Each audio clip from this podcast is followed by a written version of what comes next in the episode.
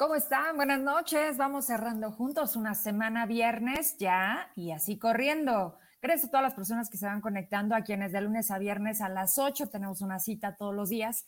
Y desde ayer yo ya les presumía que vamos a tener un programa nonón, porque, porque hay osito. Nada más lo único que les digo es que se sienten y no se pierdan ni un día de la semana vamos a hacer las cosas grandes como, como me gusta hacerlo. Pero me encanta porque hoy me acompañan dos chavos que desde hace que como unos 15 días les presumía y que ahorita vamos a escuchar un poco de lo que están haciendo. Palmera Beach, ya los he escuchado y si no a partir de hoy, que se le graben, que empiece a consumir lo hecho en México, pero sobre todo la inquietud, el talento y estos chavos. Están súper jóvenes, ellos están en la Ciudad de México, tienen realmente muy poquito, yo creo que fue, ahorita me van a contar, pues, cuándo se les ocurrió esta idea, o si desde chavitos ya traían ahí el rollo de la música, o si viene de casa, no lo sé, pero ellos me lo van a platicar. Es Cristian y Georgie Córdoba. Y pues bueno, quiero dejarles antes de entrar de lleno con ellos, ¿qué hace Palmera Beach? ¿Estamos listos con su música? Estamos a un minuto, la estamos bajando. No vamos a tener detalles de, de, derechos de autor porque qué bueno, y ese día yo lo festejaba. Cero piratería, no se vale, no se vale que se queme, que otros ganen por el talento de quienes realmente trabajan. Estoy hablando de todo, no solamente de la música. Pero eh, les digo, chavos, con este no me bajen el programa. Me dicen, no, pero vámonos con, con, con este video. Me gusta mucho, me gusta el rollo que traen.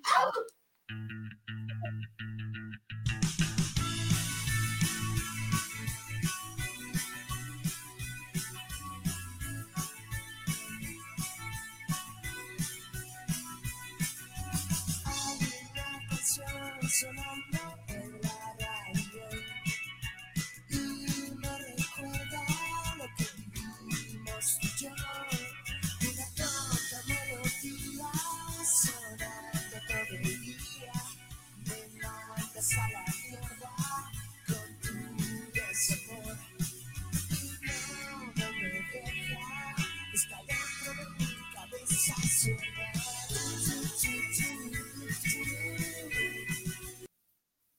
Suena padrísimo, ¿no? Bueno, pues los tengo conmigo y me da muchísimo gusto saludarlos. ¿Cómo están? Vénganse para acá, cuéntenme, bienvenidos en este espacio conmigo desde Zacatecas hasta donde estén.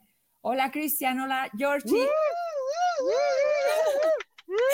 ¿Cómo están? pero, no, muchísimas gracias por la, por la invitación, por permitirnos estar en tu programa. La verdad es un, es un honor para nosotros. Nos sentimos muy felices. Muchísimas gracias por, por la invitación. Oye, ¿qué rollo? ¿Van en el carro a dónde? Los veo. Vinimos por un café de, un café muy famoso que, se llama El Jarocho, aquí en Coyoacán. En Coyoacán, en el centro de Coyoacán, es un café como de, mucha tradición aquí. De Veracruz. es de Veracruz, exactamente. Eh, los dueños son de, ahí de Veracruz. Pero sí, o sea, siempre yo desde que venía aquí a la prepa, a la prepa 6, venía por mi cafecito del jarocho. Oye, pues qué padre, muchas gracias porque estoy, estoy feliz de que hoy la tecnología nos permite desde donde sea, simplemente con tener un rollo de una compu o un teléfono, mira nada más, estamos hoy aquí con ustedes. A ver, cuéntenme porque, porque me dice Anilú que tengo que darle las gracias porque ella nos conecta, me dice, oye tía, hay unos chavos en México que están haciendo esto. Los vi, ¿saben qué? Se me enchinó la piel cuando los vi en, los, en, el, en el metro o sea, le digo, ah, qué, padre, ¿qué sienten ustedes cuando escuchan su música? No, la verdad, muchísimas gracias también a Ana. Sí, gracias. Saludos, Ana. Por, conectarnos contigo y, por este que pudimos ver esto de esta entrevista bonita.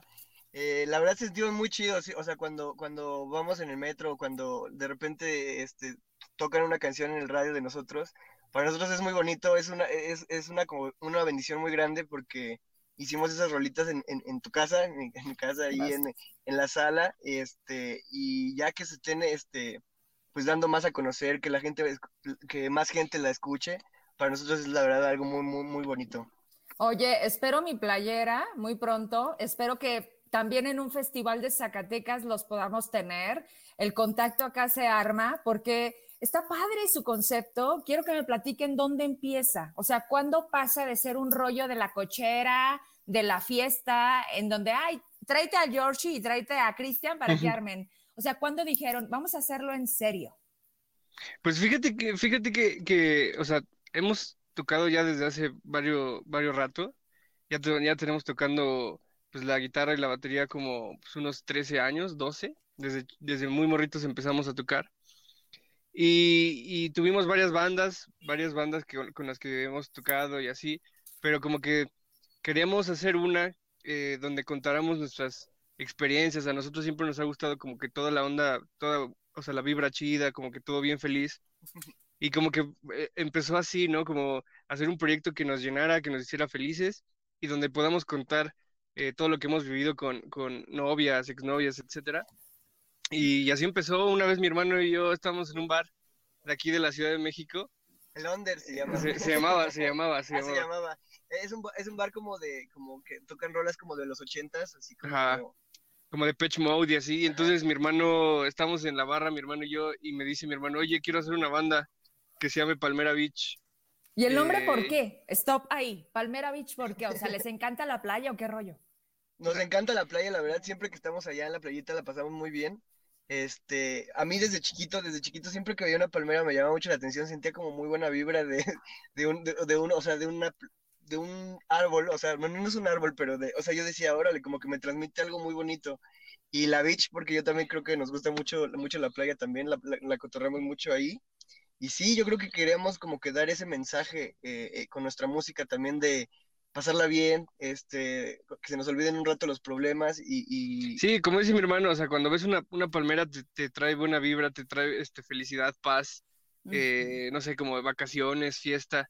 Entonces es lo mismo que queremos transmitir como Palmera Beach, como que todo, que todo está chido, todo, todo, y todo estará bien. Eh, bailar, etcétera, o sea, como que así empezó el hombre. Mi hermano cuando me lo propuso dijo, dije que ah, está chido. No sé ni cómo, ni qué, ni qué vamos a tocar, pero está chido. Y, y, de repente ya al día siguiente dije, ay, a ver si no se le olvida a mi hermano lo que me propuso, porque pues, estábamos medio crudelios. Y, y ya de repente me, me, sacó la, la, guitarra y unas grabaciones que tenía en su celular y me gustó mucho. Me gustó mucho y dije, no, ¿Cuál fue la primera rola que, se, que, que sacaron? Eh, Tonta Melodía. Tonta Melodía fue la que me enseñó. Eh, y dije, órale, se, se, escucha chidito. Y a partir de ahí como que todo empezó a fluir bien perrón. Yo no, yo no sé tocar nada más que la batería, pero como que me empecé a animar a, también empezar a componer letras y, rolitos y así. Y, y, pues ahí empezamos mi hermano a, grabar en, en, nuestra casa, su casa. Y, y lo estamos pasando muy chido, la neta. Lo estamos pasando muy bien. Eh, es algo que habíamos querido hacer desde hace mucho tiempo, de, tal vez desde que empezamos a tocar. Eh, algo feliz, buena vibra y, y, aprovechar eso también para hacer nuevos amigos, ¿no? Y la neta estuvo un poco triste esto que cayó la pandemia y no hemos podido tocar en vivo hasta hace unas semanas, fue nuestro primer toquín y lo disfrutamos bien chido. Eh, era muy raro porque pues nada, mi hermano y yo estábamos en el escenario, siempre estábamos acostumbrados como a estar pues, no sé, unos tres integrantes o dos integrantes más, ¿no? Sí, cuando teníamos bandas de covers ahí tocábamos con varios chavos y ahorita ya nada más somos los dos. Pero pues es muy bonito porque la verdad es, como, es como mejor amigo este, este, este Georgie, entonces por eso como que la pasamos bien en el escenario, ¿no? Y haciendo todo, todo lo que, lo que incluye una banda, ¿no? Oye, ¿tus papás qué onda? O sea, porque la música, ok, me queda claro que están hechos para eso y que, y que ojalá que esto sea el principio de lo, que, lo que pudiera ser una gran carrera para ustedes. Pero tu papá, tu mamá, cuando empezaron a verlos así con esto más formal, ¿qué les dijeron? Pues, pues nuestros papás sí son como los fans número uno. Este, jalan, con, jalan con nosotros a todos los toquines. Eh, pues nos siempre nos han apoyado desde el principio, eh, desde comprando nuestros instrumentos y así. Eh, los Reyes Magos y Santa Claus también nos apoyaron mucho. desde, desde el principio. Se portan bien, chavos. Se nos portamos bien. Oye, se llevan dos años, ¿verdad? Creo que tienen que 23 y 25. Sí. Exactamente, yo ya, yo ya cumplí los, los 26 ya, ya el miércoles, miércoles fue mi cumpleaños, estuve ahí de... pero ¡Feliz cumpleaños! ¿Tú eres? Muchísimas gracias. ¿Cristian? Yo soy Cristian, Cristian. Y Georgie. Y, Georgie. ¿Que eres Jorge? O, George sí, es sí, sí, pero, pero cuando me dicen Jorge, siento como si me estuvieran regañando. Como, que me quedé, me quedé con la onda acá de, que los maestros, los maestros me decían, Jorge, este, no hagas ruido, cállate, ¿no? Entonces como que no me gustó, no me gustaba, me recuerda, me recuerda a, esos regaños que me daban mis profesores. Por eso Georgie se escucha más, más feliz. No, está chido. De hecho, igual yo, Verónica, y era hijo eso, era regaño. Entonces coincido, Georgie. Oigan, la verdad es que cuando, haz de cuenta, le digo a mi sobrina, a ver, pásame la música para conocer qué concepto traen. Y le digo, ¿cuántos años tienen? Y me dice, ahorita le pregunto, ah, tienen 23 y 25. Le digo, pero traen un rollo ochentero. Yo debo de decirles que hace un rato terminé de comer y empecé a poner la música. Yo soy de esos tiempos, yo soy de los ochentas. Empecé a poner a Natalie Imbruglia, Cranberries, eh, Panteón Rococó. ¿Saben quién me encanta? Ajá. La Reggie. ¿Le suena? Ah, León. Ah, claro, ¿Qué onda con él? ¿Cómo dan con él? Eh, porque él también les está dando mucho impulso. Cuéntenme esa parte.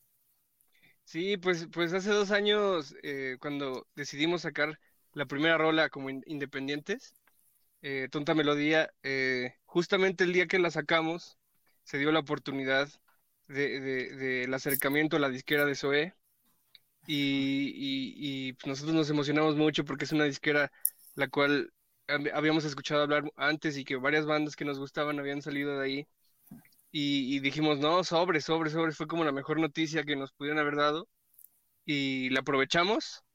Y, sí, o sea, León es, bueno, Zoe en general es de las bandas que más nos han inspirado en, en, el rock en español, en la música en español. Desde chiquitos escuchamos también a Zoe y pues es como una bendición bien grande estar con, con ellos, ¿no? Que pues es una banda que, que, que tiene mucha trayectoria y que apoya a, a nuevas bandas, que eso es como, como lo más perrón. Ajá, o sea, estamos muy agradecidos con ellos. Eh, tuvimos la oportunidad también de, de, ir al Auditorio Nacional al cierre de su gira. En el Auditorio Nacional nos invitaron y, y ahí fue cuando, cuando conocimos y cuando nos dijeron que nos iban a firmar. Entonces fue como un regalo muy chido eh, y, y, son como momentos que nunca vamos a olvidar. Porque pues, es, como, son ídolos, ellos son, son ídolos de nosotros desde mucho tiempo atrás. ¿Cuál es el sueño de Palmera Beach? El sueño de Palmera Beach. Yo creo que, yo creo que nuestro sueño es seguir, seguir tocando rolitas, seguir este, componiendo, grabando, seguir sacando videos, que, que, que Dios, el destino, la ola nos lleve a donde, a donde quiera, o sea, dejarnos llevar no ponernos siempre así como una, una meta fija, porque si luego la meta fija ya llegaste, pues ya como que no queda más, ¿no? Sino más bien como que dejarlo fluir, que, que, que, que nos lleve la ola y, y, este, seguir sacando rolitas, que es lo que más nos gusta. Sí, que todo, que todo lo que venga, todo lo que nos regale nuestras rolas, eh, pues disfrutarlo, agradecerlo siempre y, y, no sé, pasarla chido. Creo que lo más importante es pasarla chido y esperemos así ya llegar de abuelos y estar tocando tanta melodía juntos. Eso, sería un sueño. O sea, Oigan, bien perrón. están estudiando, ¿no? O sea, fuera del rollo de la música, este, ¿están con una carrera?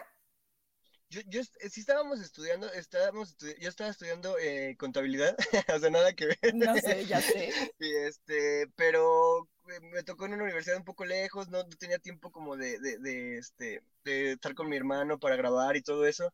Entonces la dejé mi año sabático, que mi año sabático ya se convirtió en dos añitos. Entonces, pero, o sea, como estamos este, poniéndole como todo el corazón, toda la mente a este proyecto, a estas rolitas. Eh, de repente, obviamente, vamos a trabajar con mi papá o, estamos este, con, con, él, pero sí como que queremos Enfocarse. Dejar todo, enfocarnos todo aquí, porque luego yo creo que si, si tuviéramos las dos cosas, como que no sabríamos bien eh, o sea, es, que es una carrera, ¿no, Georgie? O sea, el rollo de la música requiere chorro de tiempo, de atención, de cariño, de, de, esfuerzo. Entonces, por eso, normalmente los chavos es así de, conocí hace tiempo a un cuate que fue un campeonato a, a Dubái, no, a Cairo, al Cairo. Y el chavo eh, hace esgrima, ¿no? Que también es un deporte así como que se sale de lo común en México. Y le digo al chavo, oye, ¿qué rollo con la escuela? Y me dice, pues nada, la tuve que dejar porque en la escuela me decían, o sacas buenas calificaciones, porque pues aquí para pasar la escuela son números, ¿no?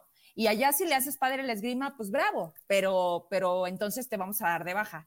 Entonces, siento que luego, no sé si les pasó, eh, hay como un conflicto, pero cuando ustedes tienen súper claro hacia dónde van, entonces están siendo felices Yo quisiera con esta pregunta, o sea, los veo, los veo contentos, me gusta eso de que sean hermanos y sean cómplices y como en una, en una tomada o en una bohemia voltees y le digas a tu mejor amigo, que es tu hermano, güey, vamos a hacer una banda. O sea, eso se me hace padrísimo. Qué padre. La verdad es que los veo, me encantan, o sea, transmiten un buen de transmiten un buen de energía. Yo de verdad espero verlos en Zacatecas muy pronto. Espero que luego abran los conciertos y después que les abran a ustedes los conciertos. Los jóvenes nosotros, este nosotros amamos Zacatecas, amamos Zacatecas. Sí, hemos ido unas cuatro veces, cinco, eh, a Fresnillo y a Zacatecas ahí en el mero centro y la neta siempre la pasamos bien chido, comemos gorritos de Doña Julia, eh, Plaza de las Armas nos gusta un buen en, la noche que alumbra bien perrón. ¿O la bufa? ¿No les encantaría un concierto en la bufa? Estaría, bien chido. Estaría perroncísimo. La verdad, esperamos que sí, prontito podemos ir para allá porque, porque es un estado que nos encanta. Y... y aparte tenemos muchos amigos ahí, tenemos muchos amigos ahí. Y Oye, o sea, Enjambre. Claro, claro, claro. ah, bueno, Enjambre es de Fresnillo y, hace poco con el rollo de pandemia tuvieron que ser creativos y entonces se hizo, em, fue tipo, ¿cómo fue el concierto? A distancia, ¿no? Y tuvieron de escenario la ufa. No manchen, sí, se ve increíble. Sí, sí, sí, sí. Entonces los veo, este, yo espero que muy pronto, me imagino que conforme va creciendo esto, pues van a buscarse representante y ya saben, y al rato van a traer las fechas y la agenda. Espero que no se les olvide nunca, nunca el principio, que sigan así de sencillos, que se cuiden mucho y que, y que me da un chorro de gusto verlos con esas ganas de salir adelante. Me encanta que les gusta el reggaetón. Sí, de todo, de todo, la neta de todo nos gusta. Bueno, a mí no. O sea, por ejemplo, si estamos en una fiesta eh, y ponen reggaetón, no, no es como de, ah, vámonos, ya pusieron. La bailas. tampoco, tampoco es como que la traigo en mi celular, pero, pero, pero si alguien la pone, vamos en el coche o algo así, sale, a mí me gusta, como que está feliz. y de todo, o sea, eh, electrónica. Sí, porque fíjate que tratamos como de, de, de todos los géneros, este, escucharlos un poco de, así de, de repente, decir, este, bueno, a esto, por ejemplo, le podemos aprender algo o podemos, este, o alguna melodía que digas, órale, está buena, está padre, y, y pues este, que te haga sentir bien, ¿no? Yo, yo creo que una canción, sea de salsa, sea de banda, o sea de rock and roll, o de pop, si te transmite algo bonito, pues te va a transmitir algo bonito y, y, tu cabeza no distingue si es un género que decías antes que sí te gustaba o que no te gustaba. Por ejemplo, a mí, yo, yo era, pues como que reggaetón decía, no, no, no, como que no. Y hay una canción que se llama Bella de Wolfine, que cada que la escucho me pone muy feliz. Entonces, pues sí, ya es como que eso, ya tu cabeza. A mí me gustaba la de Pásame la botella. que era como el, reggaetón más viejito, ¿no? Está bien chido. Oigan, acá ya están pidiendo las playeras y se quiero la playera como la de Chris. A ver qué rollo con eso, a ver si o vienen o voy. Yo estoy por ir a Ciudad de México, igual le hacemos ahí clic y me traigo unas playeras de Palmera Bichas Zacatecas para, para que acá vaya, vaya sonando. Las que quieras, las que quieras. conocerlos, este, y pues quiero que les dejen un mensaje a los chavos, a la gente que los está viendo. Tienen muchos mensajes. Eh, nos dicen, hola Palmera, les dice Sara Arroyo, y, ha estado así como que mañana de picnic, no sé, su amiga, yo creo que wow. Sí, sí, claro, claro, es que mañana tendremos un, un, un, acústico, un picnic en, en, el Parque México, que es un parque como muy conocido aquí de la Ciudad de México, que está en la Condesa, Vamos a estar tocando ahí unas rolitas, vamos, va a ir, van a ir amigos, este, gente que, que escucha Palmera Beach y que van a llevar su guitarra, van a tocar con nosotros, van a tocar también algunas canciones de ellos. Entonces queremos hacer como un convivio, un convivio a gusto, pasarla bien, platicar y después si se puede ir a comer y así, y, intercambiar discos, cotorrear. ¿No van a transmitir? Una, una playerita. Sí, pues, o sea, es lo que tenemos pensado, como van a ir varios amigos ahí, le, les vamos a pasar nuestro celular para que hagan transmisión en vivo. Oye, la gente, la gente que los quiera seguir, igual y la gente que mañana se quiera conectar, ¿cómo? ¿Así nada más le ponen este Palmera Beach y ya en automático vamos a estar con ustedes? ¿O cómo lo seguimos en redes? Sí, en Instagram estamos como arroba Palmera Beach-bajo, en Twitter igual, ¿verdad? Arroba Palmera Beach-bajo, Facebook Palmera Beach, eh, eh, TikTok arroba Palmera Beach-bajo. Y todas las, todas las rolas están ya en las plataformas, las que tenemos son seis. Y vamos a sacar ya una séptima pronto, que va a ser parte también del primer disco, entonces ahí para que, para que nos sigan y, y, las escuchen. Órale. Les dice Jera Cárdenas, Palmera, Corazón y Palmerita. Esto también me encantó porque tienen, tienen su, su, su icono. Y ahorita que estuvimos en comunicación me respondían y la palmerita. Dije, está genial. es posicionamiento de mercado. Dice Leoliris, qué gusto, qué padre entrevista. Carla Mendieta, también Palmeritas. Acá, escucha la última canción de Palmera Beach. Es Yael Mendieta. Ahí nos está dejando la liga. Tengo ah, más. Es, que déjenme les presumo, yo también. Salimos a la misma, eh, de manera simultánea por eh, YouTube, Twitter y Facebook. Entonces me están llegando mensajes por todos lados. Si siguen a los Palmeras, les doy mil besos, dice Gera Cárdenas.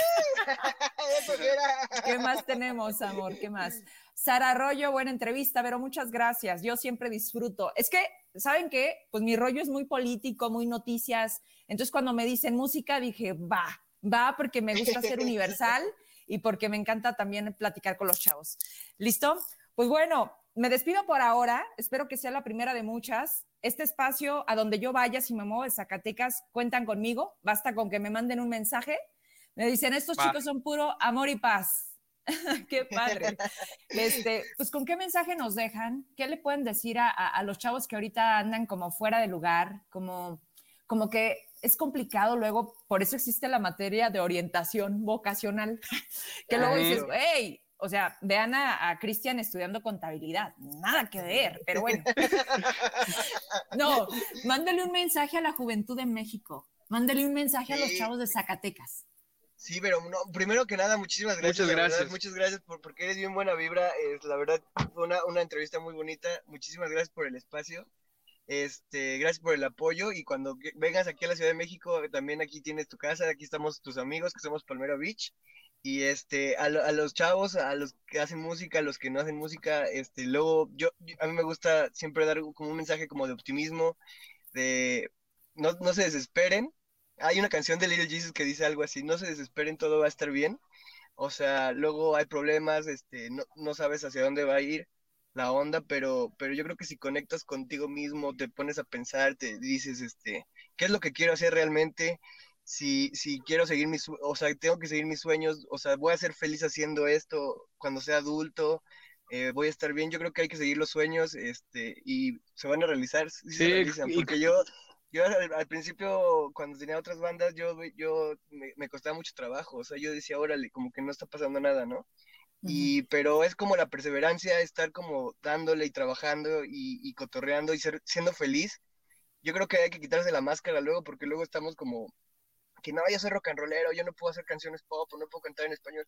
Entonces yo creo que eso también me abrió muchas puertas, como decir, este, bueno, ya voy a ser honesto conmigo mismo, voy a ser sincero en mi música y pues... Sí, hacer, hacer lo que te gusta, confiar en ti, creo que es lo más, este, aunque suene raro, lo más difícil es confiar en ti, o sea, creer en lo que estás haciendo, que lo que estás haciendo lo estás haciendo bien. Eh, y, que no dejar que nadie, que nadie, o sea, los que aportan a bien, eh, tomar esas personas y los que aportan a mal, pues barrerlas, ¿no? Eh, y pues, disfrutar, disfrutar donde el camino y Dios te, lleve en tu destino, ¿no? Bien, pues la música y la carrera que están eligiendo no está sencillo, pero me queda claro que son la nueva generación, que viene, viene fuerte y que Dios los bendiga, que les vaya súper, los veo pronto, o voy o vienen, pero nos vemos y grabamos. Y mañana que la gente se conecte en esa oportunidad que van a tener ahí. ¿Va? Un abrazo, un beso. Claro que sí, pero. Pero que estés muy bien, Que estén muy bien todos. Gracias. Bye. Bye. Pues ahí tuvimos estos chavos llenos de energía. Eh, ¿Qué les puedo decir? La verdad es que eh, ellos son, pues, eh, esta, esta parte de, de, lo que hoy les dejan como mensaje, ¿no? así están viviendo qué padre que, quieran hoy dirigirse a, esto de la música. Chequen completo el video con el que empezamos la entrevista. Fue nada más un pedacito justo para dar el intro a, la plática con ellos, pero chequenlos. A partir de hoy, síganlos y si pueden, pues muy pronto yo creo que cuando vengan a Zacatecas y escuchen Palmera Beach, van a decir, ay, son los chavos que estuvieron ahí con Vero Trujillo y vamos a apoyarlos. Hay que apoyar ese talento, aunque sueñe, suene, suene a bécalos, la verdad es que está muy bueno ese eslogan. Hay que apoyarlos. Y los grandes, como León Larregui de Zoe, que a mí me encanta, ese cuate, bueno, pues los está apoyando. ¿Por qué? Porque ve talento, porque ve en ellos que vienen fuerte y hay que comprar, hay que comprar sus discos, hay que ir a sus conciertos, hay que hacer que sean más grandes. A todos los que nos dejaron mensajes para ellos, muchas gracias. ¿Ya está listo? Edmundo Salazar, y ahorita viene para acá porque, porque muchas gracias. Vamos a platicar contigo. ¿Cómo estás? Vente, buenas noches. Hola Vero, ¿cómo estás? Muy buena noche, gusto saludarte. Ya teníamos tiempo sin vernos y me da muchísimo gusto volver a, tener comunicación contigo. Muchas gracias. A mí siempre me da gusto verte, mm, saberte eh, que no, no te detienes, que nada te para, que no es sencillo.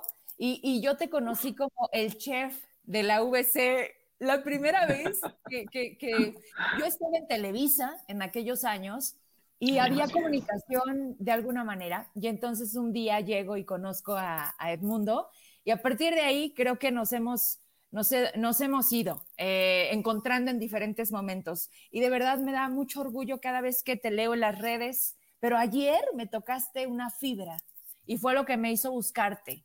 Me encantó, me encantó que dijeras que qué fácil es criticar y qué fácil es decir, ta madre, ese cabrón no sale de lo mismo. Verónica sigue dando las noticias. Sí, y siempre vamos a salir adelante. Y por eso te busco, porque primero te felicito, porque le cambias el nombre, me encanta tu comida, te veo la doctrina, en cocina de autor, hoy en Ensenadita y mañana no sé cómo se llame, pero tú no te das por vencido y te admiro mucho. Y, y, me mandaste la cena. ¡Yay! Ya llegó, bien. Ya llegó. Cuéntame, cuéntame.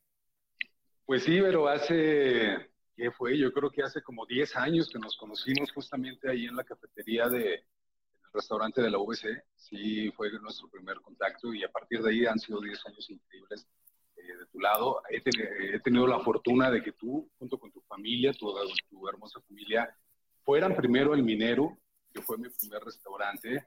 Eh, tuve el gusto de tenerlos por ahí en mesa y después en Talavera creo que también pudiste ir. Y ahora estoy con Ensenadita. Dices tú, no me detengo, la verdad es que no. La verdad es que no. Eh, tengo el buen hábito de trabajar, tengo el buen hábito de crear cosas, tengo el buen hábito de, que mi cabeza no se detiene, 24/7 está maquilando ideas. que viene? Pues viene un sinfín de cosas todavía. El día de hoy, en este aquí y ahora, estoy con ese proyecto que se llama Senadita Fish Tacos and Ceviches. Me estoy robando y le estoy compartiendo a la gente de Zacatecas un poquito de la comida de Baja California, aquí en Zacatecas. Muchos me dicen, y es ahí justo mi post de ayer, ¿por qué de Baja California si tú no eres de Baja California? Yo soy un eh, cocinero orgullosamente zacatecano, pero tuve la fortuna de trabajar al lado de cocineros que eran de Baja California. Y a mí Ensenada es un lugar que me resulta encantador, maravilloso, estoy enamorado de Ensenada de su comida, de su gastronomía, y por eso decidí abrir Ensenadita de hoy. Lo que tienes ahí en mesa es un poquito nada más de lo que hacemos aquí en el restaurante. Te mandé los, nuestros platos, digamos, estrella. Eh, ¿Obligados? obligados que tienen que probar. Me faltaron los aguachiles, pero esos no iban a llegar completos. Voy por ellos, yo voy. bueno, ya, ya, ya está. Y sí, pero ayer fíjate que experimenté una parte como empresario, pero experimenté una parte también como padre de familia. Es un complicado y esta pandemia nos ha dado, creo que lo puedo decir tal como es, la madre a muchos. Eh, nos ha golpeado muy fuerte la economía y es bien complicado ser un emprendedor con ganas, con ideas y que la gente no responda, ¿sabes? Uno se quiere comer al mundo con las propuestas eh, yo siempre lo he dicho, mi comida la hago con el corazón, cocino con el alma. Eh, mi, mi, mejor paga es que me regresan los platos limpios y para mí eso ya es mucha ventaja. Para mí eso equivale a ganarme cada vez un plato limpio, una estrella Michelin. Lo pongo, lo pongo así, ¿no? Pero ayer justamente en esta, en esta parte de frustración donde estábamos, y lo digo así como tal, tuve una frustración grande de estar aquí en el, en el restaurante y ver gente pasar, pero no gente llegar. Ver mis preparaciones listas para recibir a la gente, pero que no se consumía. Entonces, el post que leíste ayer reflejó un poquito de la frustración que muchos empresarios zacatecanos y en México, y yo creo que a nivel mundial lo, tenemos, y más quienes vamos empezando con un proyecto pequeño, pero que a la vez es muy grande, que da muy grandes cosas. Lo que leías ayer es cierto, cómo, cómo hacer que la gente pueda entrar en tu dinámica de tu propuesta, porque la renta no espera, la luz no espera, el gas no espera, pero sobre todo tienes atrás, o tienes, bueno, perdón, voy a corregir, tienes a un lado contigo a una familia. Eh, mi hija trabaja aquí conmigo, me apoya aquí en el restaurante, entonces ella se da cuenta de cómo es que ha ido evolucionando en Senadita, días buenos, días malos, días donde te lo juro que no hemos vendido ni una botella de agua. Y es frustrante, ¿sabes? Es muy frustrante el hecho de, tratar de generar contenido en redes, tratar de generar una, una captación de clientes para, para ofrecerles tu producto. Y al final es quien llegue aquí, siempre he dicho, mi casa es tu casa y es un lema, tengo, tengo un adorno de talavera que lo llevo a cualquier negocio que tengo, porque es eso, eh, es eso, es recibirte como en casa, tratarte como en casa pero ayer sí, mi cabeza detonó y esa, y esa publicación que leíste, pues es el resultado de este trabajo, ¿sabes? De, levantarte temprano todos los días, de cerrar tarde todos los días, de hacer el mejor esfuerzo y al final del día, en muchas ocasiones, siendo muy honesto, dices, bueno, ¿para qué?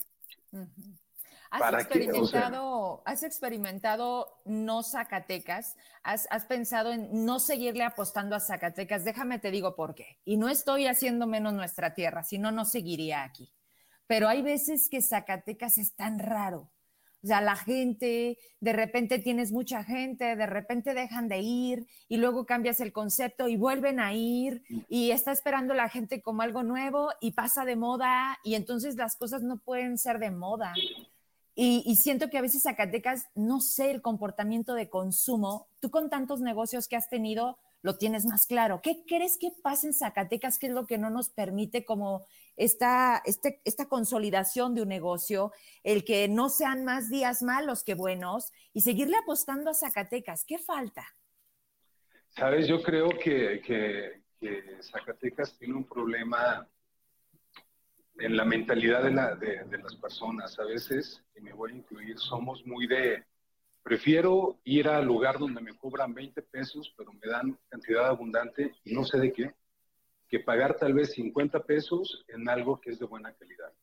Yo creo que el Zacatecano tiene el tema muy enrolado de la carencia de dinero. Y, y, ante la pandemia, bueno, pues es lógico, ¿no? Eh, muchos dejamos de trabajar muchos meses, se dejó de generar no hubo ingresos y se entiende. Pero a veces me duele Zacatecas mucho, eh, platicando con colegas me dicen, ¿sabes qué? Yo me quisiera ir a un lugar donde realmente valoren mi trabajo, donde realmente valoren mi, mi talento.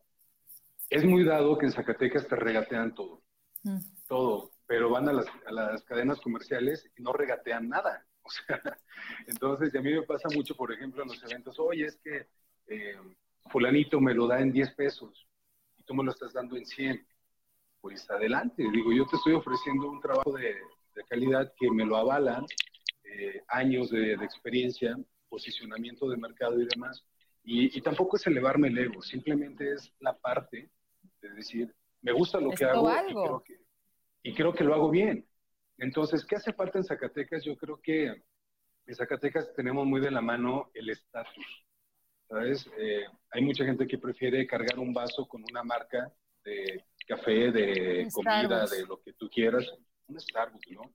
Cuando de repente la cafetería de Don Pepe tiene un café buenísimo, tiene un café de olla increíble, tiene un capuchino riquísimo, ¿me explico? Y te lo cobra en 20 pesos, pero no, tú, tal vez la gente de Zacatecas por el estatus de pagar 80 pesos todos los días por un café, por sentir no sé. Nivel. un nivel, pues eso es lo que le, está pegando mucho al comercio en Zacatecas.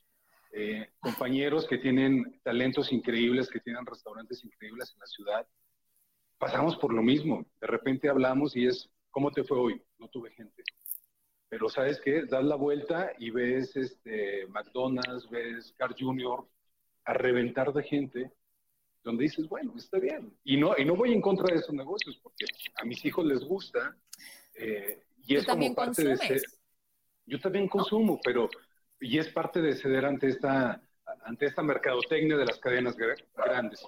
Pero la verdad, yo creo que sí en Zacatecas hace falta un poquito de, de, dejar de pensar cuánto cuesta, cuánto cuesta el, producto, cuánto es que cuesta el servicio, porque es bien, es bien notorio, eh, pero aquí, aquí en tu casa tenemos eh, tostadas de ceviches. Pero la gente asocia que al tener un mesero, que al tener mesas de servicio, que al tener un establecimiento, la tostada te va a costar carísima ¿sabes? Entonces, ¿qué hago? Mejor me voy a la esquina donde al ceviche le está dando el sol todo el día y pago la misma cantidad, lo mismo que puedo, que puedo haber pagado aquí, lo paga fuera. Entonces creo que también esa es parte de, que, de la mentalidad de las personas de decir, ok, porque hay un establecimiento fijo, es caro. Y el comercio informal, pues nos está ganando, lamentablemente. Muchas veces, y en honestidad te lo digo, comentando con mi hija, le digo, oye, ¿y si ponemos un puesto afuera? Si nos salimos a, llevarle nuestro producto a la gente. Y dejamos de pagar renta y la gente se acerca y comen ahí parados y consumen más.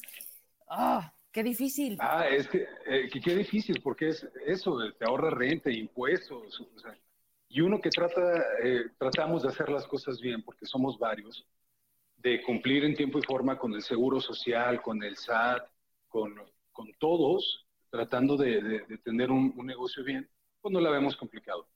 Pero aún así, pero la gente llega, la gente responde, yo he tenido que eh, extender mi horario porque primero cerraba a las seis, después a las siete. Ahorita te decía, amiga, aguántame porque tengo lleno.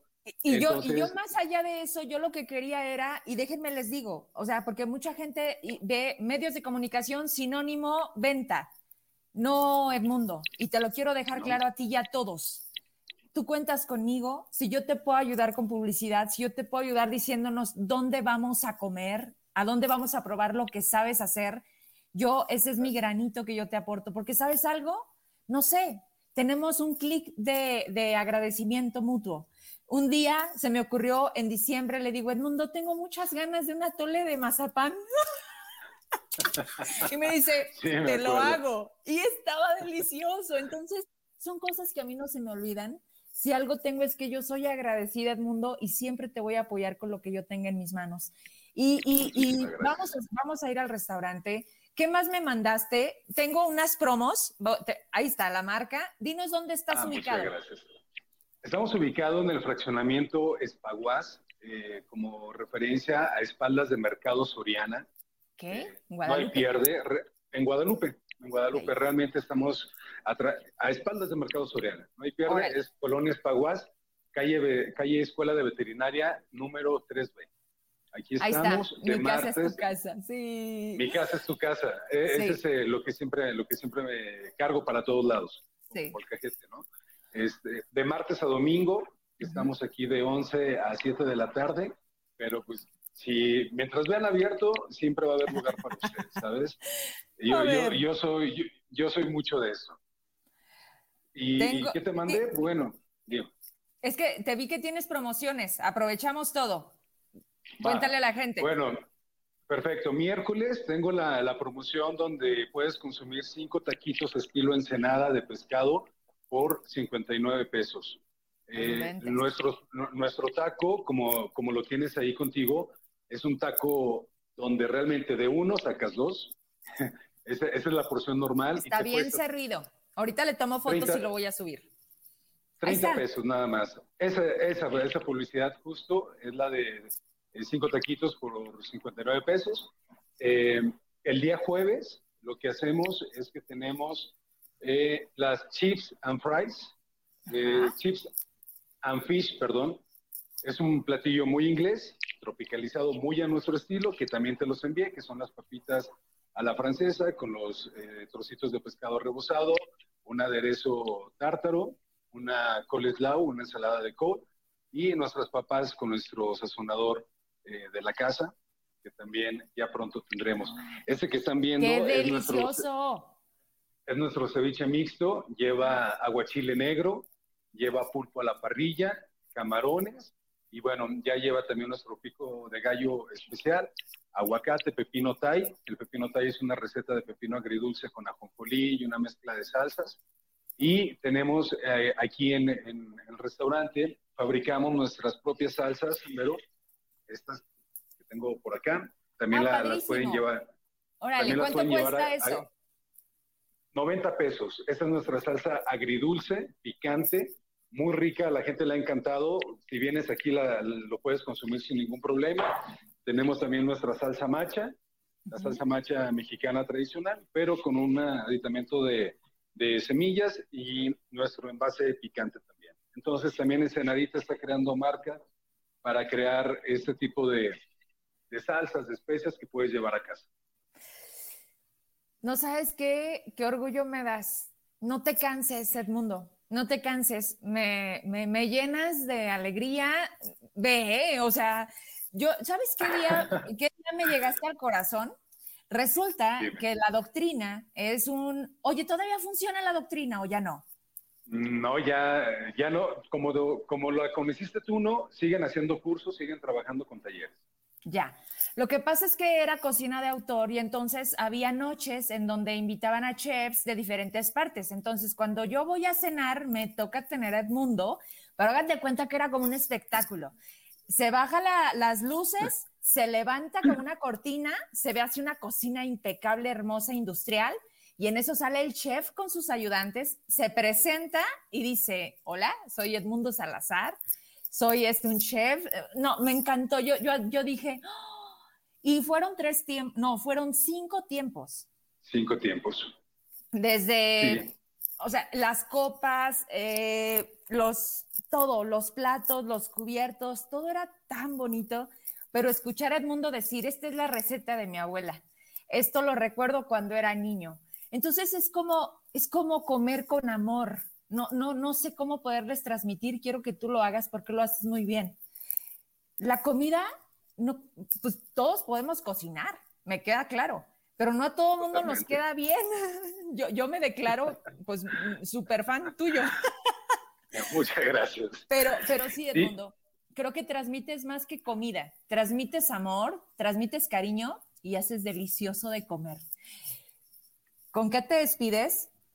y, espero que la gente que te vea eh, llegue a tu, a tu negocio, te hagamos crecer.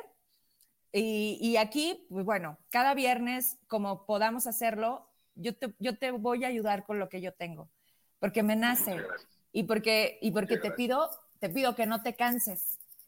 Y, admiro mucho lo que haces. Jamás, jamás me voy a cansar. Este, siempre estoy maquilando ideas. A mi hija ya la estoy bombardeando. Te hablo mucho de mi hija porque es mi referente, es la que me acompaña todos los días y es la que me escucha hablar de todo, de todas mis ideas, ¿no?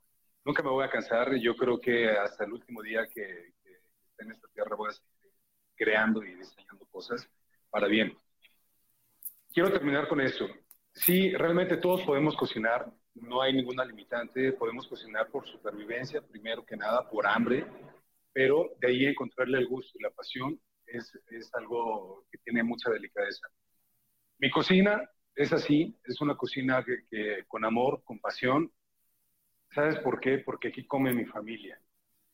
Aquí comen mis hijos, aquí comen mis papás, aquí come mi familia. Mi familia de primera mano. Entonces, yo no les voy a dar cualquier cosa a ellos. Yo no, yo no voy a, a, sacrificar 10 pesos o 20 pesos o 100 pesos en un ingrediente para tratar de economizar y ganarme un peso más. No, porque de aquí comen ellos. Entonces, estarás de acuerdo que para tus hijas quieres lo mejor, para tus padres quieres lo mejor, para tu esposo quieres lo mejor. Y entonces, yo creo que ese es el éxito. Que mis hijos comen de aquí yo no les voy a dar, con el permiso tuyo cualquier porquería. Por eso es que mi, mi cocina siempre va primero con el corazón y con la pasión por delante y después viene la parte de creatividad y demás cosas, servicio.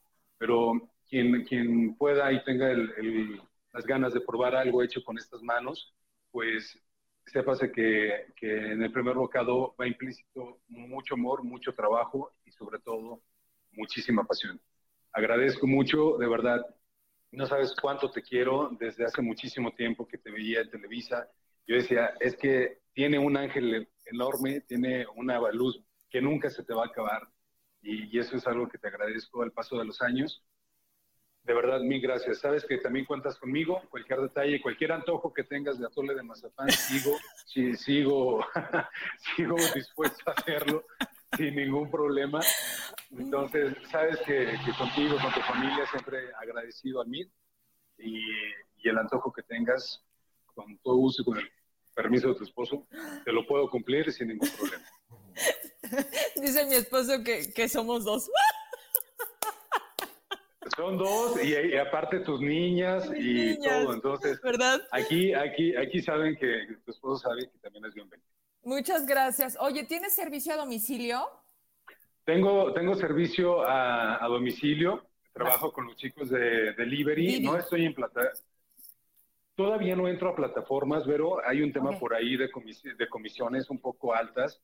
Pero bueno, ya lo estamos trabajando, entonces también estoy como en apoyo a estas empresas de, reparto de, de, domicilio. Pero tengo servicio a domicilio en el teléfono 492 172 91 65. Ahí eh, por, WhatsApp, el pedido lo mandamos rápido, eh, por vía Facebook, me pueden, quien me tenga en su contacto personal, pues también atiendo a través de mi teléfono, abro posibilidades, entonces sin problema les llevo. Hoy me tocó llevar un pedido personalmente, eh, porque fue grande, entonces también de repente es bonito ese contacto con el cliente. Eso es padrísimo. Por supuesto que sí, conocer al que nos está haciendo la comida, eso es genial. Oye, Edmundo, la última pregunta, ya ahorita también ahí tenemos el teléfono, el horario, entonces, ¿abres a partir de las 2? No, eh, martes a domingo, de 11 de la mañana a 7 de la tarde. Los domingos, como, como día familiar, estamos haciendo paella, eh, paella valenciana, paella de mariscos. Tenemos el complemento de, la vendemos por kilo para, para llevar o aquí en sitio con sus acompañamientos.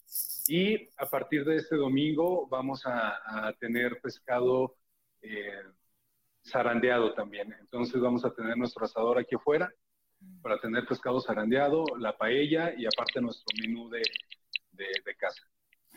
Pues muchas gracias, te deseo todo el éxito del mundo. La gente también está checando por ahí, ya me están preguntando que dónde. Ahorita vamos a dejar ahí en el cintillo la información. Cuentas conmigo, somos muchos los que queremos salir adelante. Te quiero también, te abrazo y nos vemos pronto. Voy a ir por el aguachile. Ahorita le tomo fotos a lo que gracias. Dios te bendiga por los alimentos que me mandaste. Y bueno. Que lo disfruten. Un abrazo. Todo el éxito del mundo. Un abrazo, Vero. Bye. Los quiero mucho. Muchas gracias, gracias. Ahí tuvimos, vayamos, consumamos local, sobre todo con gente como él. Yo no les recomiendo cualquier cosa. Yo meto las manos por muy poca gente. Lo he visto cómo ha cambiado de un negocio a otro, no porque no funcione, sino porque nosotros como consumidores somos tan extraños, tan cambiantes, tan de moda, tan de prefiero ir a comer una hamburguesa a McDonald's. Lo acaba de decir tan claro y eso es lo que hace que truenen los negocios. En pandemia no se diga, sin apoyos no se diga. Y que hoy él de nueva cuenta diga, va de nuevo, va de nuevo. Ayudemos a salir adelante entre nosotros, de la mano. ¿Cómo? Consumiendo, yendo de boca en boca. Esta publicidad está muy rico, los invito, vayamos. Ah, entonces, Cualquier cosa, pues aquí la entrevista se quedó, teléfonos, horarios de martes a domingo de 11 a 7 de la tarde, es acá en Fraccionamiento Espaguas, en la parte de atrás de Mercado Soriana. Voy a ir, me los voy a llevar conmigo, vamos a transmitir, nos vamos a meter a la cocina. Me acuerdo perfecto cuando hacía Zacatecanos en Acción, esa fue una sección mía que en Televisa me dieron la libertad de hacer, y hacíamos eso, voy a retomarlo, voy a sacar esas ideas que siempre me ha gustado tener de cerca con la gente. Eso es lo mejor que podemos hacer. Vámonos con Gerardo. Gerardo Ursúa hasta Ciudad de México y toca tecnología, toca transformación digital. ¿Cómo estás? Buenas noches. Hola Vero, buenas noches. ¿Cómo están? Saludos a ti y a la audiencia. Yo soy listo para ir al restaurante del chef Salazar, ¿no? Te espero en Zacatecas, pero ya, nos debes una visita. Tú me dijiste que, que pasando la pandemia, acá ya andamos con casos 3, 4, o sea, vamos de salida. Tú dirás, ¿voy por ti al aeropuerto o a donde me digas? Muy pronto estamos por allá. Hecho. Oye, pues traemos varios temas contigo, este, y vamos dándole orden a las ideas. Eh, ¿Qué ha pasado? Cuéntanos, ¿qué, qué, temas traes? Yo creo que hay dos temas relevantes que podemos platicar. Uno es el caso del ataque o del ciberataque a, Lotería Nacional, que no se ha resuelto y es algo que ahorita vamos a platicar. Y como segundo tema que, preparamos es eh, pues, el tema de los famosos influencers este, del Partido Verde, ¿no? ¡Qué loco! ya lo habían hecho. Oye, Gerardo, ya lo habían hecho en otro momento, en otra campaña, el mismo partido con otros artistas. ¿No aprenden? No, porque hubo, no hubo consecuencias la vez pasada, hace tres años. Cierto, cierto. Hoy está muy cerca de que haya consecuencias, entonces yo creo que eso va a cambiar las reglas del juego, ¿no? ¿Pero qué les pueden hacer? Bueno, si quieres empezamos por ahí. sí, de, entrada, este, para los influencers, para las personas, se está investigando 95 personas, ¿no? entre los influencers y los, digamos, las agencias de medios que, conectan ¿no? con, el influencer y el partido. Y eh, bueno, ya actualmente la Fiscalía Especializada en Materia de Delitos Electorales está investigando a cada uno de ellos. El Tribunal Electoral del Poder Judicial de la Federación también está haciendo su propia investigación a partir justamente de las denuncias que recibió el INE eh, de la ciudadanía a través de su portal en línea, ¿no? Entonces, eh, es decir, creo que todo funcionó, ¿no? Órale. Y bueno, las sanciones son las siguientes, por ejemplo, para persona física, desde una amonestación pública o puede ser una multa de hasta dos mil días de salario mínimo. Entonces, eh, a muchos les pagaron 10 mil pesos, ¿no? Entonces ya les salió más caro. Más caro. El caldo, ¿no? ¿Tú crees ¿Tú crees que a ellos les pagas 10 mil pesos y salen a hacer una barbaridad? Claro que no, Gerardo. Bueno, hay incluso hay tarifas por el nivel de followers que tienen, ¿no? Entonces, este, pues bueno, cada quien tiene sus, su tarifa, ¿no? Y las agencias de medios son los que empiezan a colocarlos. Para personas morales, que serían estas agencias de medios, ¿no? Pueden dar multas hasta de 100 mil días de salario mínimo, ¿no? Entonces, es, esa utilidad que se llevaron por, hacer la campaña, pues seguramente se les va a acabar. Pero lo interesante también, y aquí ya lo están mostrando en pantalla, es que eh, para el partido podría haber desde una amonestación, ¿no? Una multa de 10 mil días de salario mínimo y la reducción hasta el 50% de su financiamiento. ¿No? Ahí está lo bueno. Y aparte, en caso de conductas graves y reiteradas, que ya es la segunda... Es el caso, claro. Puede ser la pérdida del registro. Esto no es algo que se hizo ahora, es, algo que está en los lineamientos de eh, la Comisión de Quejas y Denuncias del INE. Eh, entonces, ese es eh, el riesgo en el que se puso el Partido Verde a utilizar estos influencers, mandando estos mensajes en plena veda electoral, ¿no? y bueno, aparte con la agravante de que no fue la primera, la primera vez, ¿no? Oye, Gerardo, ¿me crees algo? No los vi. O sea, no sé si fue un rollo de TikTok, no sé si lo hicieron en Twitter. ¿Tú sí lo viste?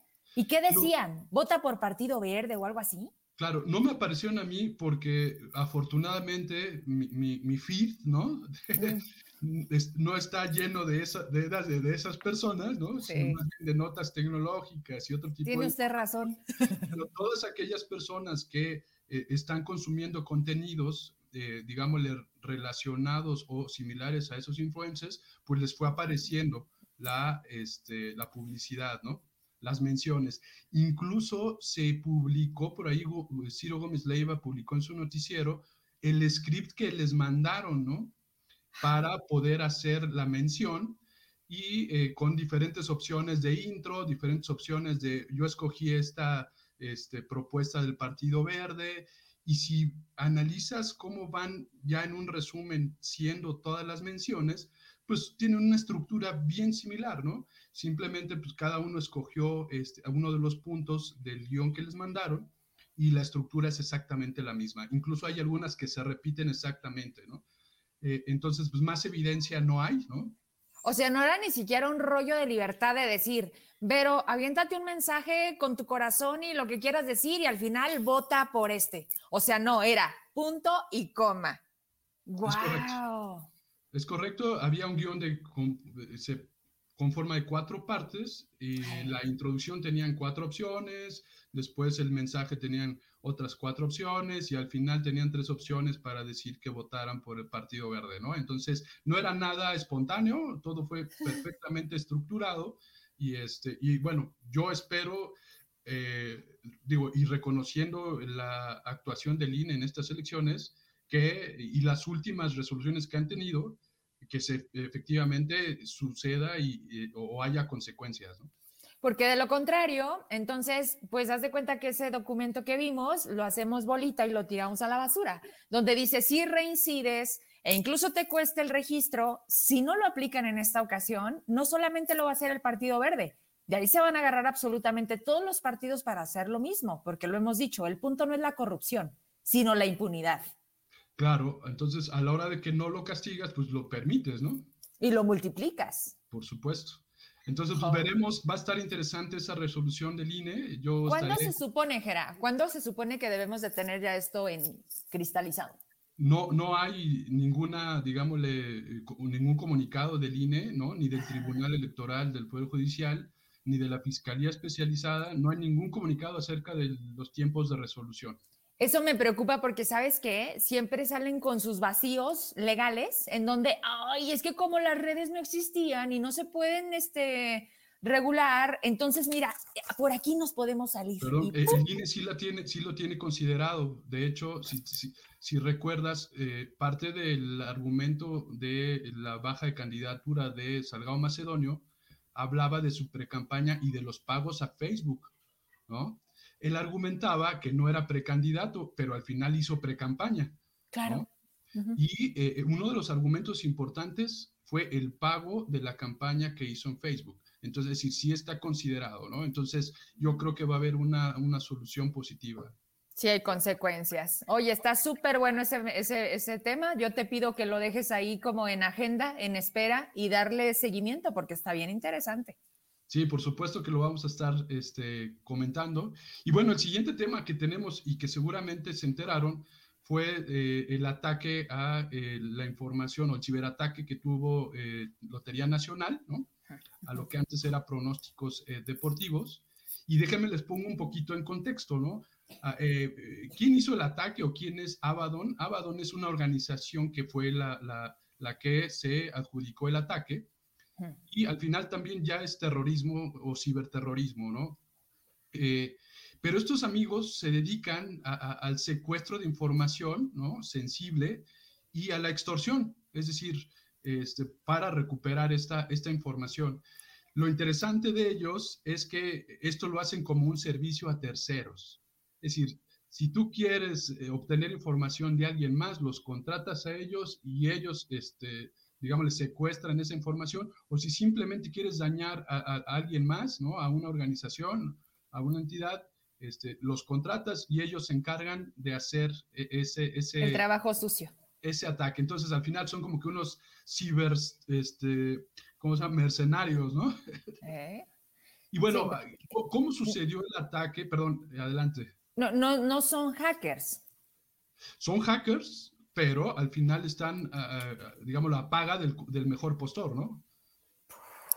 Dios, es que eso está peligroso, porque finalmente sigues teniendo como más apertura de, de lo que sea, sin control y sin consecuencia, porque, por ejemplo, yo te pido que lo hagas a través de Facebook y Facebook te pide que me digas cuando metas dinero quién está pagando, ¿no? Pero ellos saben perfectamente cómo hacerlo para que no aparezca ni quien te está pagando y no sé si para que no sepas que son ellos. O sea, es un monstruo. normalmente lo que hacen es los pagos los reciben en bitcoins, ¿no? Que son, este, no, se pueden rastrear, ¿no? Sí. Y que retiran prácticamente en segundos. Entonces, por eso es difícil rastrearlos. Pero, ¿cómo atacan? O, o decir, ¿cómo suceden estos ataques?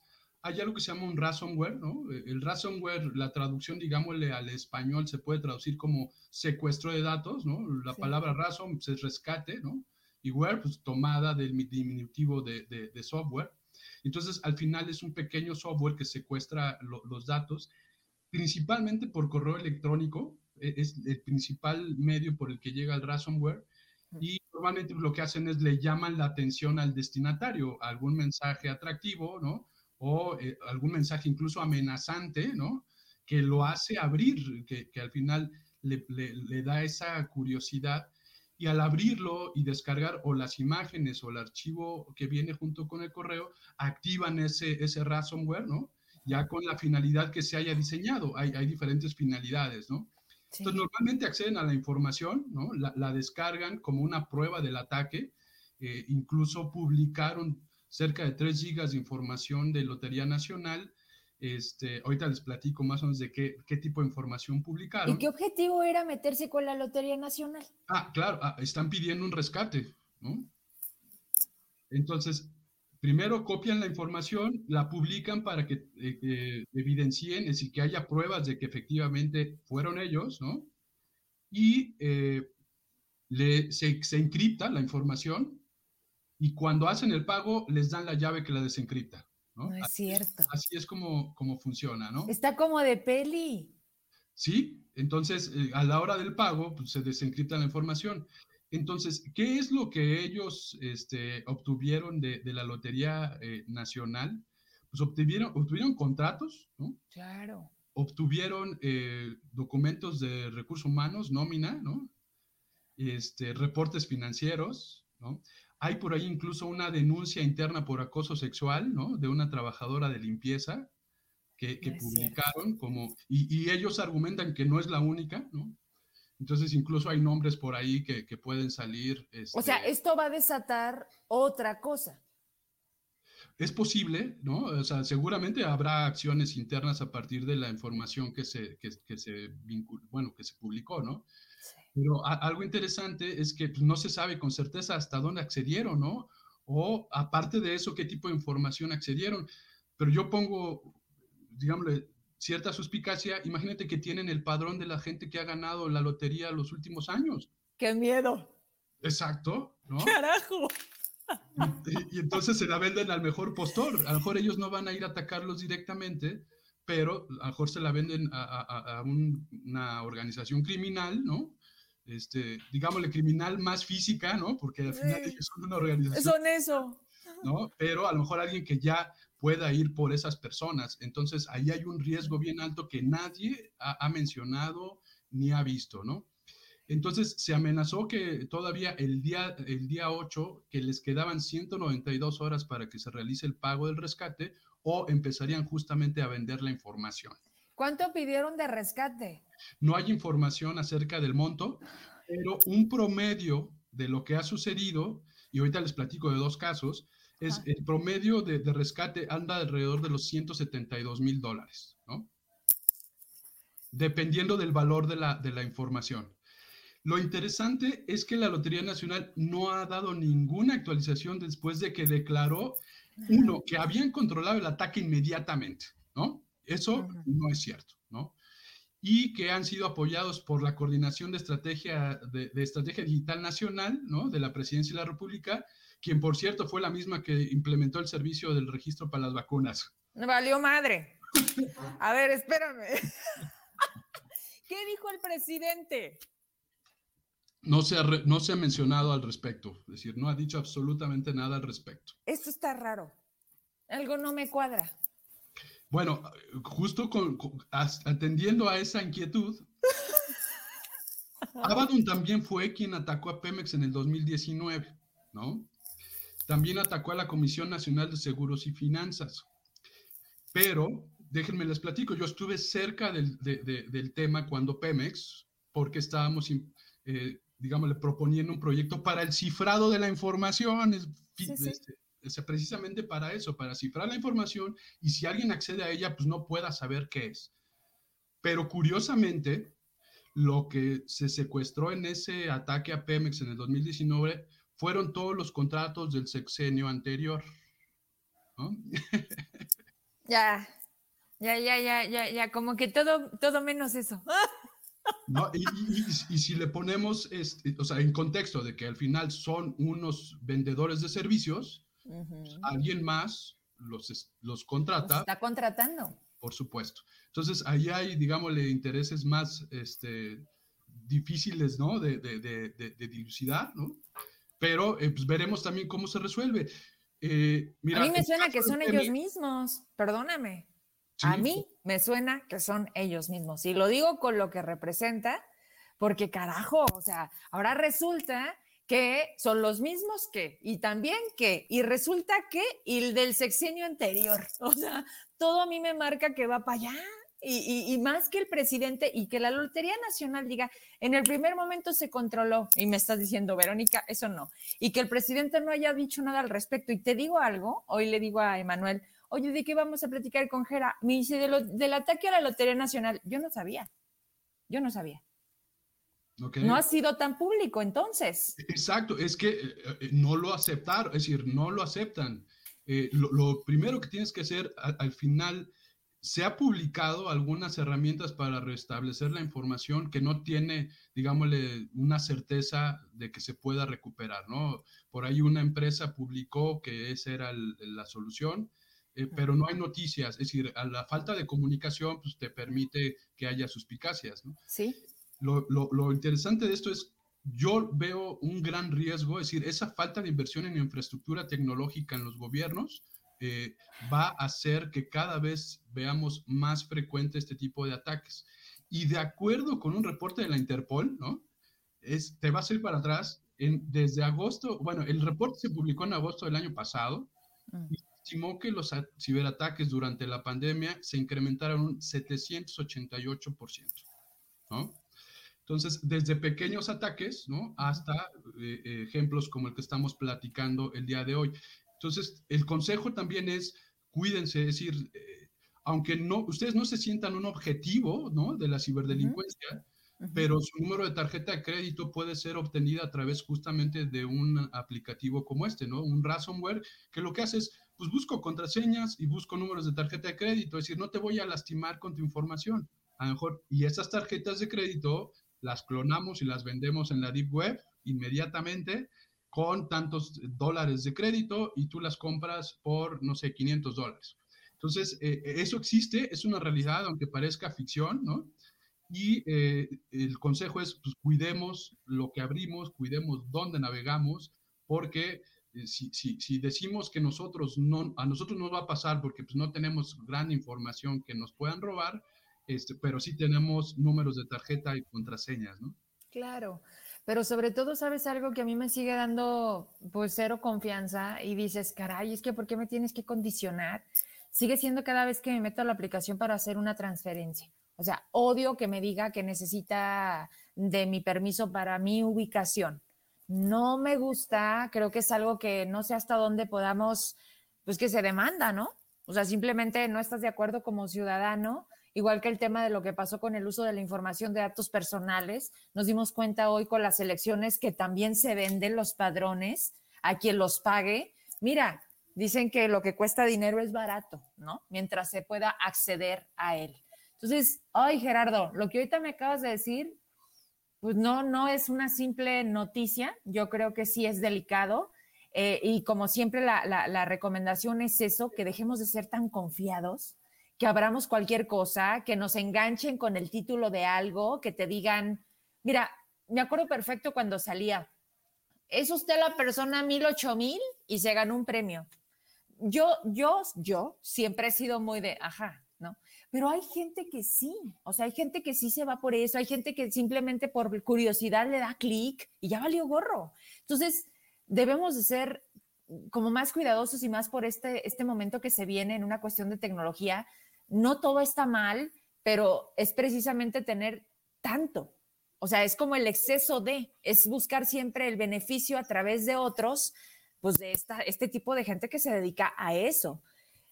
Pues qué interesante, está preocupante, está de pensarse, pero pues nos quedamos con esa gran tarea, Gerardo, y sobre todo tú que te mueves en ese mundo de Ciudad de México, y que nos compartes cada viernes cosas de este tipo tan interesantes y que debemos de abrir más los ojos porque no podemos seguir viendo pasar, ¿eh? Y mucho menos seguir diciendo, a mí no me va a pasar, ¿no? Yo tengo salario mínimo, ya ves que ya desapareció la clase media, entonces estás jodido o estás en la política, entonces no, no es así, Gerardo.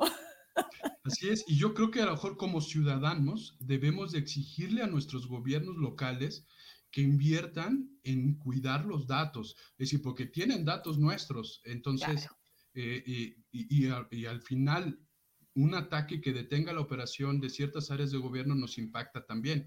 Eh, entonces, yo creo que es una exigencia que debemos de hacer como ciudadanos hacia nuestros gobiernos locales. Y yo no vi ninguna propuesta de mm. ningún candidato que hablara de inversión tecnológica, es decir, a reserva de esa que se hablaba de poner internet gratis en todo el país a todos los estudiantes que era inviable, pero yo no vi nada que hablara de eso y eso es hoy prioritario. Es que no lo entienden, Gerardo. Es que como hablan de lo que no saben. Eso es el gran problema de México y como también cuando tratan de darle no importancia, porque si algo nos ha quedado claro en el tema del gobierno que nos gobierna, es que no se lleva con la tecnología, que pareciera que le estorba. Entonces, vamos como en un sentido contrario de resistencia en el que dices, a ver, te estoy mostrando que o, tienes que entrar a esta era que no es nueva, o lleva estas consecuencias. Pero yo siento que tiene los oídos tapados, los ojos en otro lado y una gran pregunta, Gerardo. Cuando tú dices debemos de pedir, debemos de ciudadanía, ¿cómo? ¿Cómo? ¿Desde dónde? ¿A través de qué manera? Yo lo he dicho mucho y lo voy a repetir más. Dejemos de hablar, empecemos a actuar. ¿Cómo lo hacemos? Pues mira, lamentablemente no hay una, eh, digamos, la organización enfocada a, este tema, ¿no? Así como si, si, si hubiera otra organizaciones enfocadas en temas sociales, ¿no? Es decir, que van y exigen y proponen. Eh, hay un par, digámosle, de, senadores y diputados que traen ciertas iniciativas eh, eh, justamente de inversión en tecnología y de innovación. Muy pocos, es decir, como tú dices, no lo entienden, pero creo que hay que encontrar ese camino ¿no? de impulsar la innovación tecnológica dentro de los gobiernos a través yo creo que de algún tipo de, asociación. Digo, nosotros tenemos una iniciativa que se llama Gobierno Activo, que justamente hace eso. Es decir, cómo el gobierno puede aprovechar las tecnologías para impulsar la competitividad de la región y generar un impacto social, eh, es decir, a partir de la inversión en tecnología. Y de ahí hablamos de ciberseguridad, automatización, ventanilla única, eh, eh, digámosle, atención ciudadana, y lo que platicábamos la vez pasada de las ciudades receptivas, ¿no? Es decir, cómo estableces una relación con la ciudadanía a través de la tecnología, pero no, no como una organización ¿no? que, que exija que eso suceda. ¿no? Oye, Gerardo, ¿ubicas perfecto a los senadores y diputados que sí les interesa el tema? Sí, este, si quieres, este, te comparto.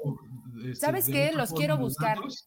Nada más tú oriéntame, o sea, dime quiénes, los busco, los quiero entrevistar para ver si por lo menos lo traen en agenda y si no decirles, Ustedes son senadores de México, también de Zacatecas. ¿Qué van a hacer al respecto a estos temas? Te pido que incluso si puedes me acompañes, que estemos juntos en ese tipo de entrevistas, porque tú traes esa parte técnica, profesional, porque es tu, tu ámbito. Yo lo quiero hacer desde el periodismo, pero creo que ya es tiempo, ¿no? En el que estemos en el mismo lugar diciendo, ¿qué están haciendo desde el Senado? ¿Qué están haciendo los diputados cambiando las leyes, modificando, creando nuevas? porque de lo contrario vamos a seguir haciendo lo mismo. Esta inercia de ya llegaron, ya se van, siguen los mismos, no hacen nada, México sigue, o sea, no podemos, yo no quiero y yo sé que tú tampoco quieres lo mismo. No, por supuesto que no, pero haremos todo lo posible. Hecho. ¿Cómo van los podcasts? Pues vamos, ahí este, son, se, han desarrollado charlas bien interesantes. Yo creo que estamos aportando mucho valor y hemos tenido una gran respuesta de, de la audiencia también aprovecho para felicitarte por saber que ya también estás subiendo tu podcast, ¿no? Sí. aparte de, la excelente cobertura que tuvieron durante el fin de semana. Las elecciones, no, vaya que las trabajé como nunca, pero bien, bien contenta, bien agradecida y sobre todo satisfecha. Y gracias, Gerardo, porque también todo esto que estamos haciendo es gracias a tu orientación, a tu experiencia y a que nos ayudas a crecer. De verdad, que la vida y nosotros también te lo paguemos con, esta reciprocidad de, cadena de favores. Gracias, Gerardo. Con todo gusto, muy buenas noches. Te veo el próximo viernes, si Dios quiere. Hasta luego. Me despido de todos ustedes y con esto, precisamente qué bueno que me recordó, tienes el podcast para que vea la gente cómo va a encontrar. Estamos creciendo para donde se pueda, como dicen en el rancho, lo que haya. y si hay que hacer un podcast, y si hay que, me dice la gente, pero ¿por qué no sales en la tele? Porque la tele se reduce muchísimo. Y porque hoy las redes, desde donde esté, nos pueden dar una apertura universal. Entonces, yo le apuesto mucho a las tecnologías, yo le apuesto mucho a, a, seguir aquí y a donde me mueva, seguirme llevando a Zacatecas y a donde vaya. Y el podcast, pues es una buena alternativa que también se consume y ahí sí lo va a encontrar. Las noticias con Vero Trujillo a partir de hoy y gracias a la orientación, mandé por Spotify. Sí, perdóname, por Spotify. Ya vamos a empezar ahí. Hagan de cuenta que se van a aventar el noti, nada más que no ven a ver a Vero, es como la radio, ¿verdad? Y pues la magia de la tecnología. Gracias, Gerardo Ursúa, por ayudarnos, orientarnos y seguir siendo parte de, crecer. Me voy con sus mensajes, gracias. ¿Me ayudas si me los pones? Porque me gusta más cuando están acá, porque me llegan de varias partes, entonces no los puedo ver todos. Vamos a leerlos y con eso me despido. Ya me voy a ir a cenar lo que me mandó el mundo. Ahorita les mando una foto. Catrina Zacatecas, buenas noches, con el cariño de siempre. Gracias para ti también, Catrina. Leo Liris, buenas noches, con el gusto de siempre. Para mí también leerte y saludarte, Leo. Gracias. Viridiana, mira qué gusto, Viri. Saludos, Vero, desde León, Guanajuato. Gracias, veo que van bien. Traen un rollo de fiesta de pirotecnia. Luego también te entrevisto para ver qué padre. Ella es de Zacatecas, pero la están haciendo ella, su pareja, ellos dos, con sus niños. Se han tenido que mover de varios estados, pero también, o sea, son de esos, de esos chavos zacatecanos fregones que no y nada les detiene. Viri, si me estás escuchando todavía, si sigues conectada, escríbeme, mándame un WhatsApp y te quiero pronto en el programa para que nos digas qué están haciendo. Tenemos a Katrina. Qué padre cuando los jóvenes se enfocan en crear en buena onda. Saludos. Sí, Palmera, ya me mandó un mensaje. Ahorita, ahorita los leo. Alejandro Alanis, buenas noches, Vero. Saludos, gracias. Saludos, pronto nos vemos allá a cenar. Rodríguez Adri, buenas noches. Excelente fin de semana. Gracias. Mi Marce, buenas noches, Vero, saludos, gracias, excelente fin de semana, que descanses, te espero el lunes. Sara Arroyo, buenas noches, Vero, desde Ciudad de México, la ciudad de la furia que tanto amo y que tanto me dio. Gracias, Sara. Juan Gabriel Rodríguez, buenas noches, muy buena entrevista, saludos desde Tacoleche hasta allá también, gracias por vernos. Tengo por acá Dice, qué ricos taquitos y súper baratos. En otros lugares cuestan hasta 30 cada taco. Vayan, vayan a Ensenadita. Me dice Sara, wow, Vero, qué buena vibra tienes. Muchas gracias, Raimundo Moreno, abrazote. Espero visitar Zacatecas y tener oportunidad de conocer la gastronomía. Tú me buscas y yo te llevo.